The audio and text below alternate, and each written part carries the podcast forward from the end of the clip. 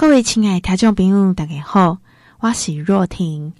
我伫旧年二零二零年的时阵，伫十二月有参加一个二零二零年的教育基金会的年会。啊，这个年会呢，每一年是自发性来探讨社会重要议题。二零二零年是以呃“净零好生活，永续新教育”作为伊的主题。透过这个永续啊，够实践两大主轴，来共同为这二零五零年的净零排放来尽一份的心力。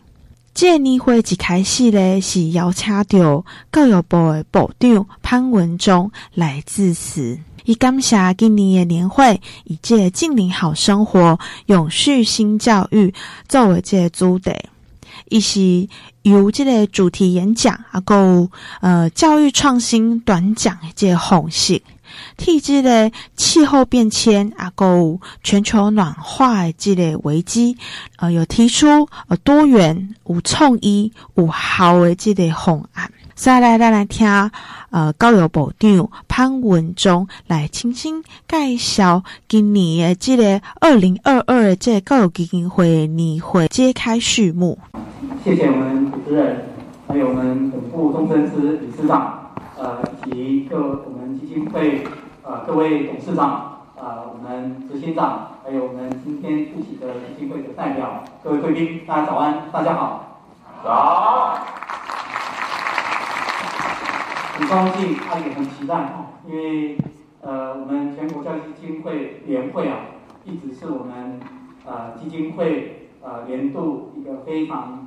重要的盛事哦，那刚才如主持人所说的，呃，到目前为止，呃，登记我们教育基金会全国总共有七百七十八呃家哦，呃，这个金额主持人可能还没有统计了哦，总金额是达八百五十亿。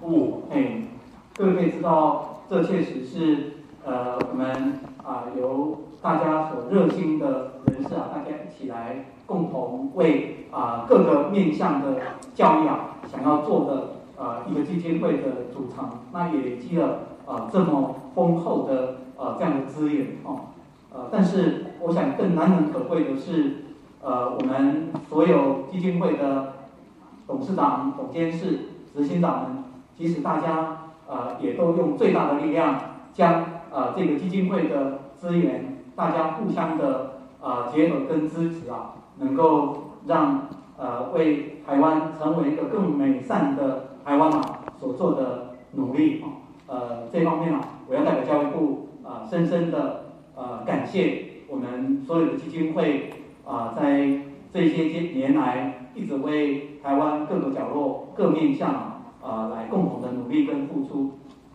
就像我们终身教育学习圈为例哈，刚刚我才进门啊，我们几位呃执行长。呃，就非常热烈的来呃说今年大家一起努力的成果哦。那我也跟大家报告啊，这个呃我们终身学习的啊这个学习圈啊，呃是呃有更大的力量做了更多的呃连接哦。那学习圈的的那个统筹的单位叫圈长哦，大家应该很少听过这个职务啦，他应该也是全国唯一的职称。不过确实是一个非常宝贵的职称，因为这个圈。事实上，呃，尽管面对这两年多来的疫情啊，大家还是努力不懈。光今年啊，就有呃，我们六大圈啊，呃，总共举办了超过九千四百场的活动，参加的人啊，有超过三十二万人。大家可以知道，呃，我们虽然面对严峻的疫情，但是呢，呃，要为这个社会，要为终身学习的服务的那个韧性跟热忱啊，实在是从数据。就可以看得出来，大家有多么多么的呃努力跟热忱，是不是用热烈的掌声来谢谢我们所有的啊伙伴啊，我们没有被疫情打败啊，在上次这这嘉年华活动，我都跟各位圈长说，我们要把圈子越弄怎么样，越大圈，要圈住所有我们台湾的人民，大家往终身学习的方向来继续努力哦。那当然，我想呃。年会从二零零三年开始，我们已经有十九年的呃这样的呃发展的过程哈、哦。那这个目标确实我们都从透过呃大家彼此的交流分享、学习合作，本身我们就是一个呃非常棒的学习团体，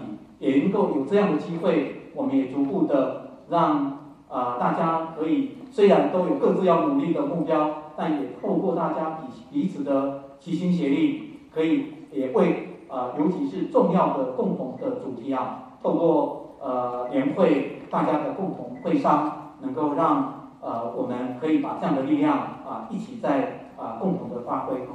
像今天大家知道十二月七号那个农民历上写的，今年今今天是大雪，大雪照说今天大家应该穿棉袄来，但是台湾是亚热带的气候啦，不容易看到大雪纷飞。但是常年往年啊，到这个时候真的呃应该感受到呃寒冷的天气哈。诶，不穿棉袄，至少要加上背心或多加几件呃卫生衣。但今天只有感觉微微的寒意哦，这也表达着呃整个气候呃变迁啊，一直一直在呃发展着哦。那呃全球暖化的现象，我想不如刚不止刚才主任说的明天过后这个影片，我相信各位伙伴呃看了以后一定有相当的震撼哦。那当然。呃，气候变迁、全球暖化的之后啊，我们所感受到的，跟以前我们常讲的四季如春的天气啊，呃，我们其实真的越来越不容易去看到，该热的时候不热，该冷的时候也不冷，但是呢，气温温度啊，却是一度一度的在往上，平均温度啊往上飙高哦。那么，我想对于这样子的呃一个。呃，全球永续啊，不只是我们哦，我相信全球啊，大家都把它当成是一个人类要共同面对的重大议题。那也因为这样的议题，更可以呃让大家要共同的来努力。所以，二零五年啊，全球全世界非常多的国家都以净零排放当做一个发展的目标，但是要做这件事情并不容易哦。那呃，之前呃蔡总统呃行政院。啊，也都特别啊，也台湾要跟上二零五年净零排放的这样的目标，那也公布了呃一些相关的策略。当然，呃，在谈到这方面啊，那么有多面向啊，我们需要面对，除了能源的转型、产业的转型，啊，包含啊数位的转型，当然也包含更多每一个人每一份子啊，在这个过程当中，我们可以来怎么样的呃尽心尽力。也扮演一一份啊，为啊这个整个啊环境永续啊，为全球永续的来尽一份的心力哦。那教育部当然作为教育主管机关，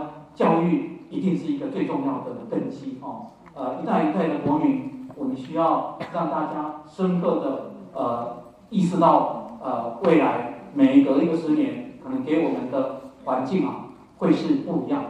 所以这里面还有世代正义哦。如果我们这一代已经把呃这个地球的资源、环境上各种的资源，都已经因为想要好好的发展经济，想要好好的发展什么，哦，但是呢，都用掉了下几个世代的他们可能的资源，这就是教育必须要让大家、呃、来共同的了解。哦，所以大家都很珍惜我们的子孙，都很希望呃孩子们可以好好的永续的发展，但是很可能。我们现在如果大家不一起齐心协力，我们可能面对的呃我们的期待可能会落空。哦，因为再一个十年，我们所看到的现象又是不同的，所以呃在这方面啊，确实我很感佩我们今年超过三十个基金会跟民间团体，大家这个组成的筹备会啊，特别以净零新生活呃永续呃这个新教育啊，来作为一个呃我们二零二三年。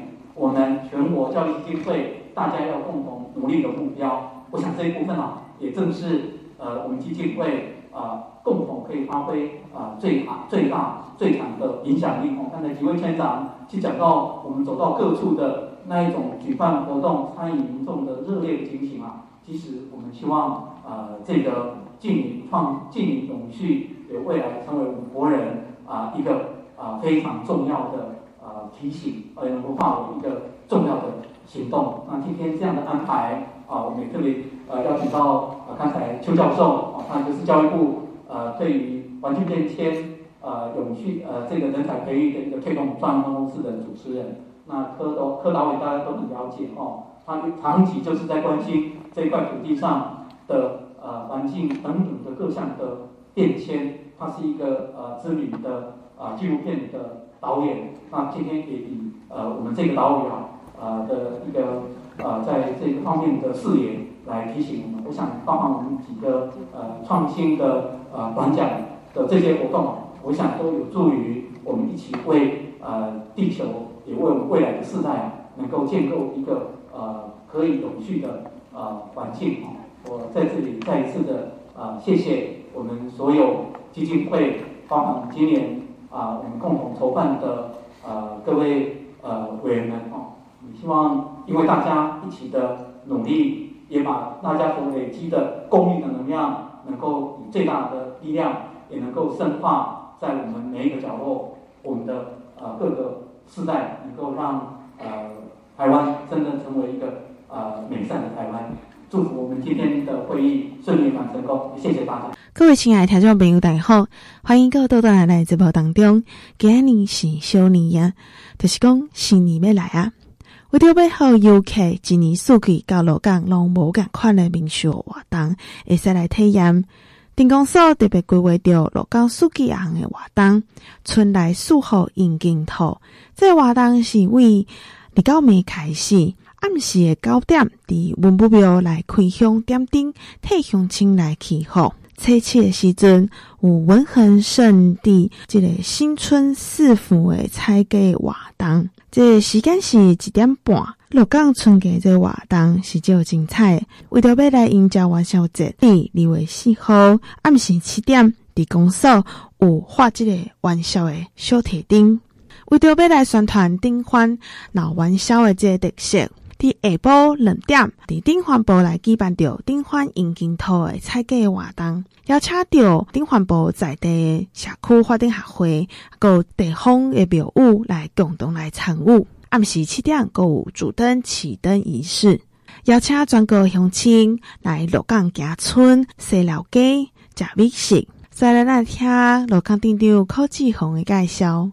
各位听众朋友，大家好，我是鹿港镇长许志宏。二零二三年鹿港四季红春来四福迎金兔活动即将开跑喽！一月二十一日晚上九点，我们会在文武庙开香点灯，为乡亲来祈福。点亮一整年的光明运途，当场还会发送限量的开运红包哦。一月二十八日下午一点半展开的文衡圣地采接四福的一个活动，传统的野购、五花八门的阵头，还有小朋友们最喜欢的大型公仔娃娃、争奇斗艳的表演，欢迎听众好朋友大家一起来感受热闹的一个气氛。二月四日晚上七点。特殊造型的兔年元宵提灯将在我们公所广场前开始发送，限量两千个，送完为止。欢迎我们所有的家长带着我们小朋友前来领取哦。二月五日元宵节当天，众所期盼的台湾版万圣节顶欢采街闹元宵暨点灯的一个晚会，即将在水龙头的故乡顶欢婆热闹的登场。游行队伍从下午两点开始，一直持续到晚上。让小过年的气氛洋溢在整个顶欢婆的街区，当然还有今年特制的元宵节限量版的提袋，美观又实用，限量五千个，免费赠送给我们的好朋友与乡亲。过年的鹿港满满热闹的活动与年味，欢迎听众朋友过年烧酒来鹿港行春，看闹热，只用祝福大家阖家平安，快乐过新年。各位听众朋友，大家好，欢迎你再次收听我的节目。呃，稍待要来介绍的是，你会有安排着五场的创新短讲，来邀请到各个领域的这个环境的保育的专家，为这个无共款的这个面向，呃，来提出这个近邻解放。呃，稍来来是这个国际气候发展的智库赵公岳执行长。来分享这个主题是以社区为本的气候变迁调试，来探讨如何的这个气候变迁之下由下而上做在的调试。今天就跟大家分享这个社区为本调适，那这个相关的经历，我想就不再多做赘述哈。先从我呃两周前刚回来，我从埃及刚回来，我我自己从二零零九年开始参加联合国气候变迁的大会，当年哥本哈根嘛，那到这一次，我想大家在前一段时间，我不知道大家有没有注意到有关于呃今年 COP 二十七的一些相关的呃报道啦或者结论等等，所以我先从这张开始讲。那因为它也会跟我们今天要分享的主题跟大家有关，第一个是。我受邀在这里，好、哦，这个是呃，ICLEI 就是全球的地方政府联合的组织，那他们在里面办了一个会议，所以这边在谈从地方上怎么样去推相关的气候行动。那当时我受邀的这个主题谈的是能源安全，哦，所以在分享啊里面不同的伙伴啊等等。那这个是联合国呃，算是再生能源联。这个一个计划叫 REN21 的计划的秘书长。好，我们来谈分享，这个是在地方能源的相关的部分。那这个是跟几个国际的 NGO 伙伴在谈教育，就是气候变迁教育的推动。哦，那今天早上大家可能也有听到邱老师来分享有关于我国的气候变迁教育，他们过去。十年怎么样去在教育部的体下去推动？我想教育部在这里头其实扮演很重要的角色。那当然更重要，其实这边都是国际的 NGO 伙伴，所以我们在推的更进一步终身的教育。当然就是我们今天整个年会的主题。然后第三个，这边我谈的是我主持，呃，这边谈的是气候服务，这个是台湾的气象局的副局长。那我们在跟很多的国家的伙伴在介绍说，我们从科学上面怎么样去推。进一步在气候行动上面的倡议，好，那回来来讲，这个是今年大会，我们在埃及嘛，在这个夏姆西克，他在红海边。那今年，呃，在红海边，其实我当时去，我就发现，哎，它很特别，好，它很特别，因为红海大家觉得它在海边，照理来说应该就是风光明媚，它也是度假胜地。我去了以后查了相关的资料，我才发现。你知道它是一个没有水的地方，不下雨。好，譬如说台湾，我们知道嘛，每一年的这个年雨量大概一两千，差不多。台湾算全世界算多雨的，那有些地方少雨可能一两百。来，在场有人要不要猜一下？好，这个就可能就没办法送小熊，但我们送小熊徽章好不好？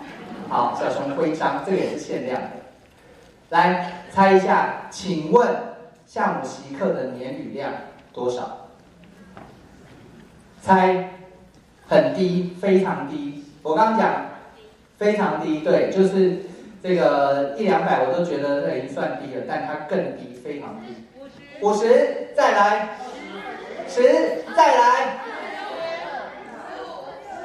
二，高一点，快点，快点，五。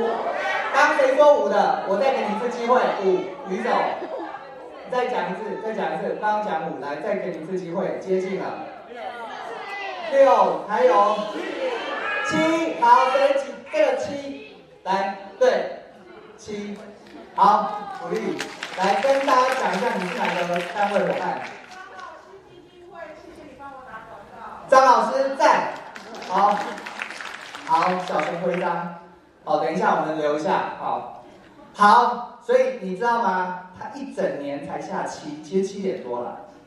好，再来，它的年雨量只有七，它的降雨天数，举手，快点，一二三，那边，三四不对，再来，不对不对，不对，lower，好，这个二。没有，后面有个比二了。好，答案是二点二。来，你位哪哪位伙伴？同赞同居基金会在。好，好，所以回头来讲，了去以后就发现，其实它有很大的水资源的问题。好，其实回来讲，等下会跟大家分享为什么要谈气候变迁跳色线，由社区为本，因为事实上，气候变迁是一个全球尺度的环境大的变化的议题，但是每一个地方它所面对到的条件，它的脆弱度都不一样，所以当我们今天要因应环境的变迁的时候，我们回头讲为什么要注意气候变迁？因为人的所有的活动，你在活动的社会经济活动，就像今天这两天比较冷，你会穿外套。所有的人类的社会经济活动，百分之八十都要跟气候的条件做连接，所以你去做很多的资源调度。当然更进一步，等一下会听阳光伏特加他们在谈发电效率，对不对？当他今天要去谈更进一步的这个。发电，他要去调调度的时候，他要去看今天到底天气好不好。我这两天在帮我的小孩做科展，我们要做一个再生能源百分百的渔电共生的模拟系统。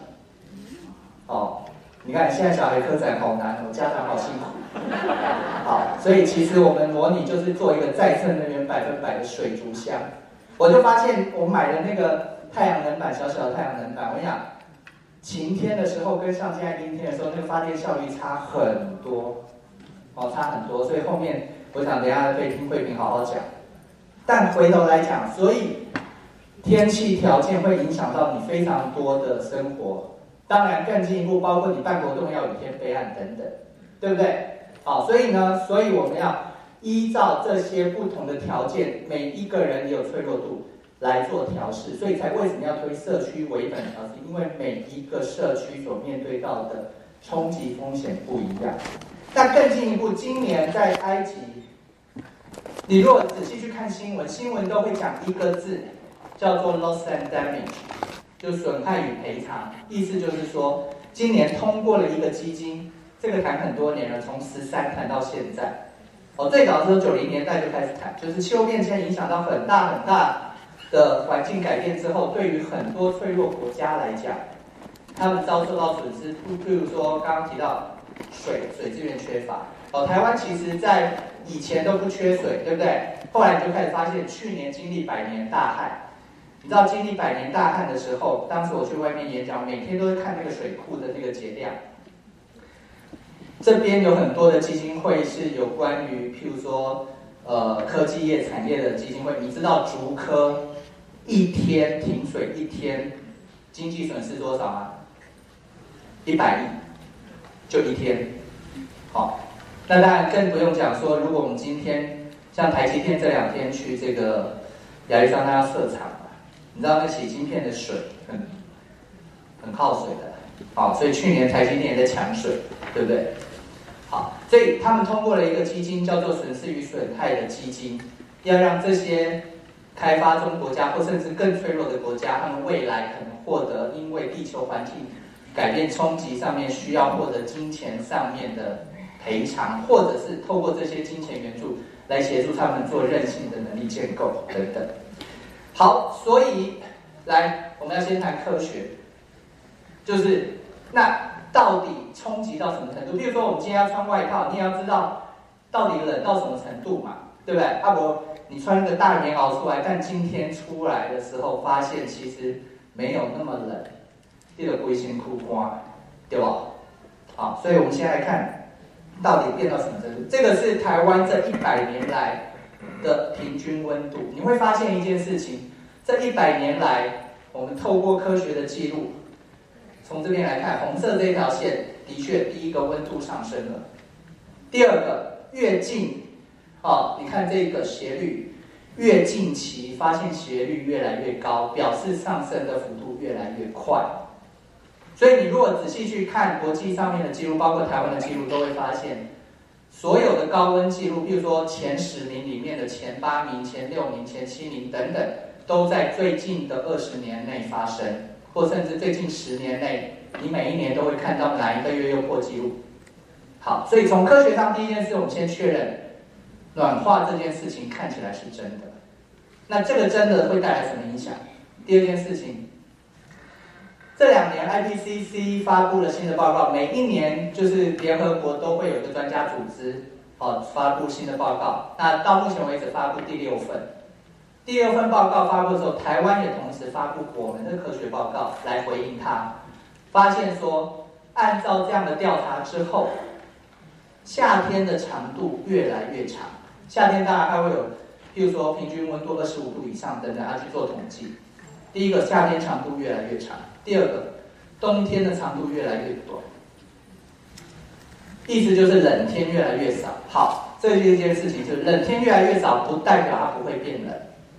举个例来讲，二零一六年霸王级寒流这件事情，大家有记得吧？台北市下雪，好多人好开心，对不对？都拍照上传，然后说哇，台北市整整个白白的。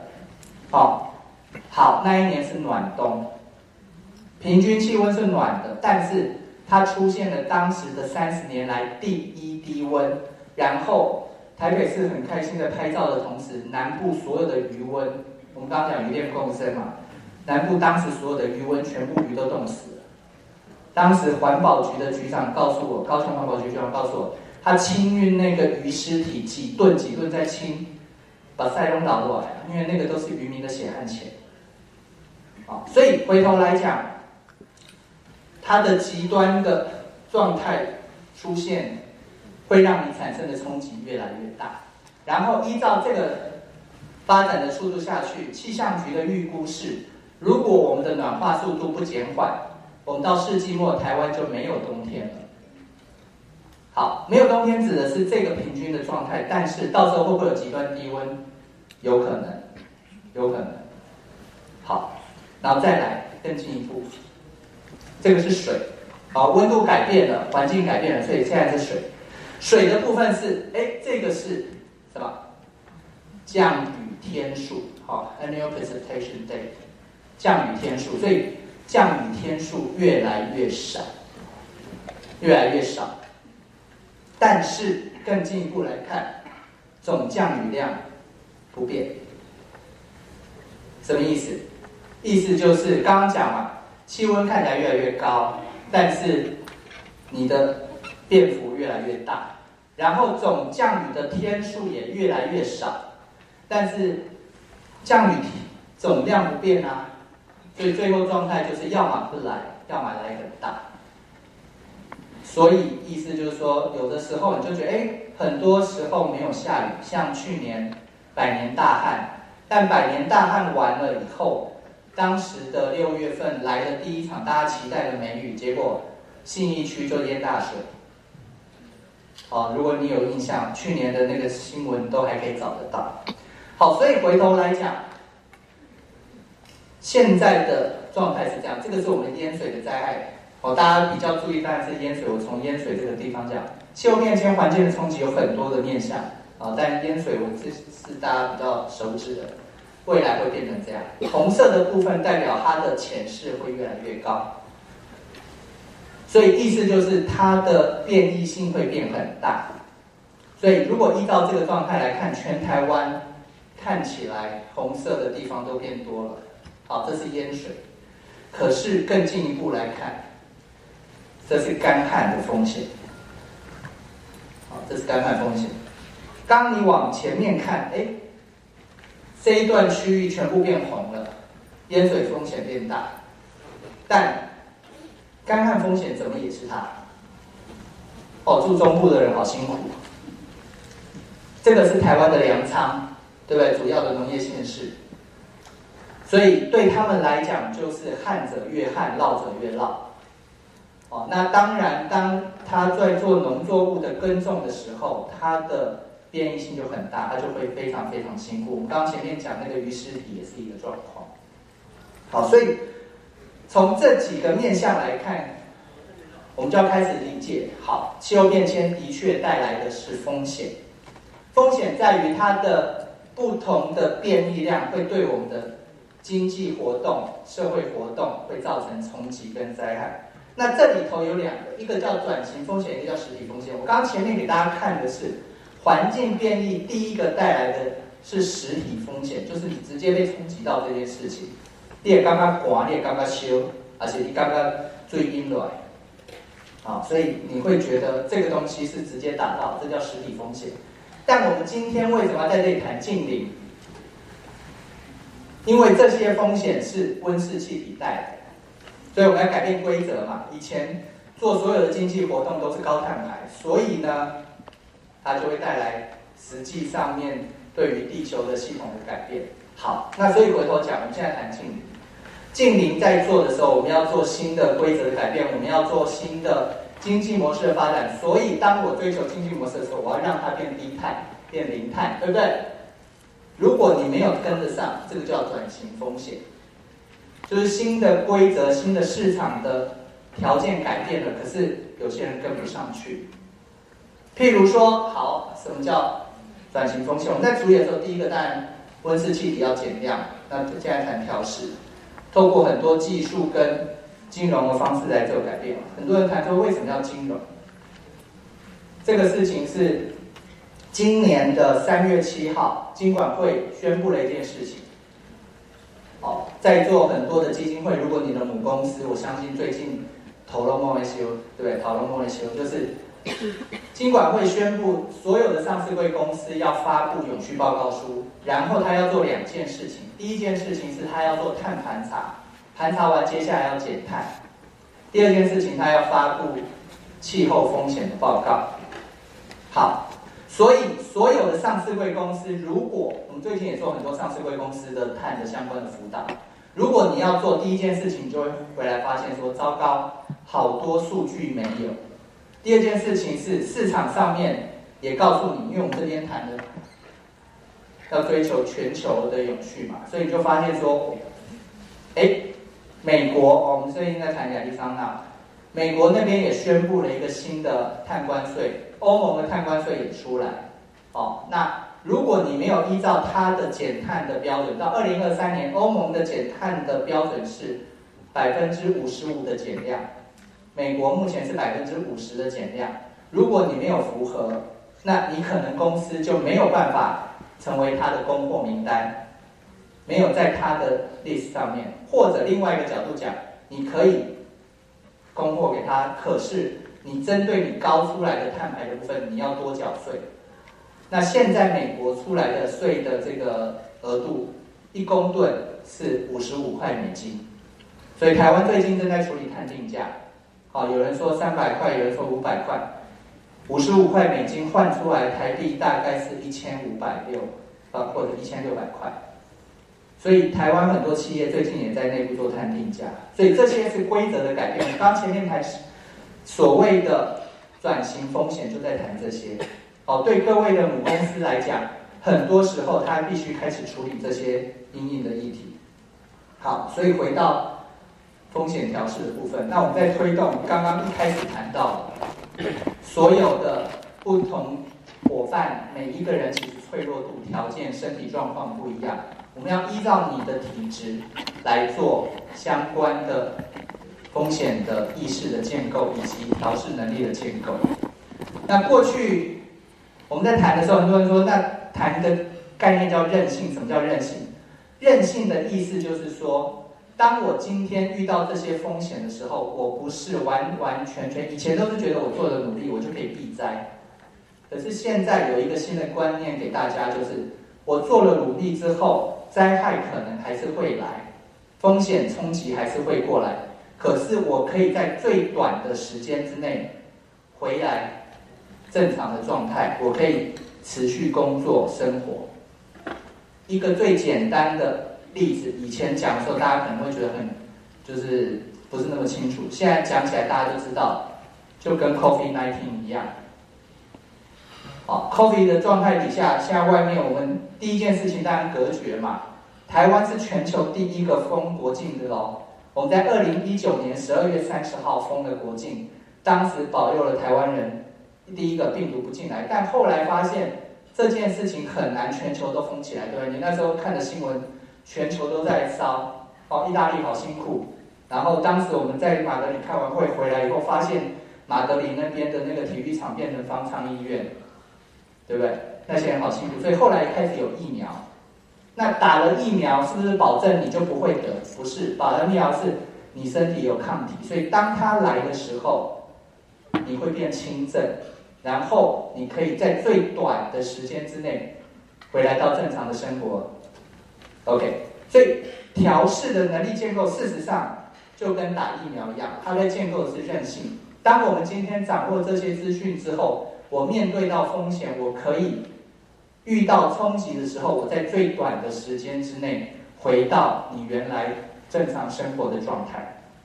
好，所以过去几年我们做了很多有关于社区调适的案例跟相关的研究。那我们发现最脆弱的族群，事实上在面对到这些冲击的时候，它有四个不足。第一个是资讯取得不足。哦，他对于相关气候环境改变的资讯不是那么理解。第二件事情是，就算他知道可用资源不足，所以他可能即使知道他没有办法去应验它，去处理它。第三个，就算他知道也有手边的资源，可是他危机意识不足，所以他没有把它放在优先的次序上面，他没有先做行动，以至于灾害冲击来的时候，他就被打到了。最后一件事情是，因为我们谈的是最脆弱的弱势群体，所以即使前面三个都有，他可能在身心健康相关的条件上不足，所以他反应相对比较慢。所以当我们今天在处理社区维本调试的时候，需要从这几个面向上去把最脆弱那个族群拉起来。当他们有机会被拉起来，其他人相对来讲就比较容易被照顾到。所以我们有一个工具是。透过一个社区盘点，好，这边有五个面向，包括第一个社区的自然条件，好，自然为本。那今天邱老师早上应该有谈很多自然为本，这个我今天早上收到一个国际上面的一个评比，好，就 GRI，它是全球公司的评比，它发布，然后请我们专家做 review 嘛。以后公司营运要评估你们对生物多样性的冲击到底有多大。你听起来很悬，对不对？好，那其实讲最简单就是，譬如说，现在很多人去谈盖光电板会不会影响到石虎，就是这样。好，就是你做相关的经济社会活动，跟你的环境之间会不会产生一些冲击，要评估的。所以第一件事情是自然资本，啊，你这个社区本身水啊、河啊等自然资本有多少？在经济资本，啊，他们的。这个社区或者是这个在地，它有没有一些固定的财务收入等等条件进来？第三个物质，桥梁、路、公园等等的，好，一些基础设施。来，人力，好，这个社区可能是譬如说以公教为主，或者老农，或者是这个呃，它的相对来讲可能弱势群体比较多等等，它的人力条件。好，最后社会资本，社会资本很重要，因为这个是网络，这个是伙伴。好，所以社会资本强的，事实上它的能力就强。那当我们今天在做教育基金会推动的时候，我想社会资本这个部分是我们特别能够去着力的部分。那更进一步从几个面向，哦，包括从组织等等、财务啊、都市设计等等去做一些强化。好，那这边把重点拉出来，就是一块是韧性所需要的财务能力，这个是公民社会的韧性能力等等。好，那我们有一个基础的这个表格，可以去协助大家做一个评估，包括期程的评估哦、指标等等。那这边很重要的是抓期程的，当我们在未来推动这些相关的计划的时候，它要有一个反馈的机制，所以譬如说两年一次的 review 啦，等等等等这样子。那今年呢？事实上，因为我们推动非常多年，今年很重要是我们其实在呃教育职圈的这边的支持底下，其实我们跟很多的伙伴一起推动了北中南三个地方的示范的案例。那第一个是这个在高雄，我们高雄在前阵呃在楠梓这边推动的相关的示范案例，我们带领相关的社区去做盘点。那这边主要的。风险在于淹水，好，这个是在那个右昌社区这边，主要是淹水，所以你看他们讨论完了以后，哦，然后呃做自己的盘点，然后自己的方案。那当时在选举之前，所以所有的在地，包括要选议员的，包括候选人，全部都来，然后大家听，然后包括市府当然也来，哦，然后讨论出接下来怎么样去做淹水上面的一些改善。第二个是，哎，这个是在万华哦，万华今天社大的校长也在这边哦，李校长好。好，那呃，在万华这边比较不一样，是万华以前大家知道一府二路三艋甲，以前万华有水路，可是后来那个水路相对来讲，可能在都市发展底下，大家就开始就不重视了，所以这边讨论的是希望把那个水路带回来，好，然后怎么样去盘点完自己社区的条件以后。去谈说未来怎么样去富裕，包括华江湿地，包括在那边变成一个水生活圈等等，在地的脉络。所以不是只有在乡下才会有气候变迁问题，都市也有。那当然以前其实我们做过万华，万华以前做过两三期，以前包括万华其实很特别，它虽然在台北市，可是它的整个呃平均收入是十二个行政区里面最低的。然后无家者的登记在案的无家者里面占。所有的登记里面的一半以上，好，所以其实他也有他自己在地上面的一些条件等等。好，第三个，我们现在正在进行，好，我这个礼拜还会下去第三次，云林，云林的这个莿桐乡，然后我们在呃虬华卡社区，然后这边也结合当地的天主堂，然后大家看，你进去云林就有好吃的，这个是手上的肉粽。好，所以他们在地也有他们自己的脉络，包括他们是农业的地方。对，我们刚刚特别谈到前面云林，看淹水也是他，旱灾也是他，然后在地的蒜农、稻米，未来面对这些风险，怎么样去做调试？好，我想很重要的结论。哦，时间到，一直在提醒我。第一个，做气候变迁，我们要以科学为本，但是以人为核心。哦。由下而上的调试很重要，因为以前我那时候在 APEC 工作的时候，我们是找一群专家说，哎，这个地方要盖水沟，那个地方要做滞洪池。可是更重要的是在地居民，我刚前面谈在地居民的所有的这些生活条件，他的生活经验，其实不是这些专家可以取代的。所以要从由下而上的观点，让他进来讨论，他们觉得最重要的是什么？再来。用在地的语言，大家可能有一些经验。我想你们面对到第一线就知道，同样的话，你得讲，那个人可能听不懂，可是你叫他的朋友跟他讲的时候，也有天爱点不了。哦，我们当时在做第二期的这个 CBA，就是社区文调试也也是，哎，就发现，譬如说，你知道找老师去上课讲完以后，有些居民他就是同样听的，他就是开开不飒飒。结果后来我们第二期去训练谁？我们去训练社工员，因为社工员一一开始你知道社会局也觉得说气候变迁跟他什么关系？那是环保局的事。后来就说不对，因为气候变迁所刚刚谈到的这些最脆弱的族群，都是这些社工员每天在关心的个案。所以后来我们去训练社工员，还出了手册。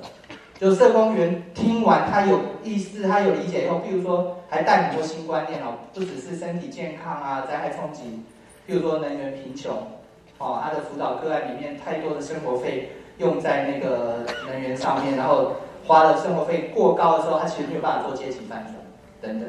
就后来到同一句话，社工员讲给那个阿伯听，他就听得懂，而且听得下去。好，所以呢，中间其实会需要转译。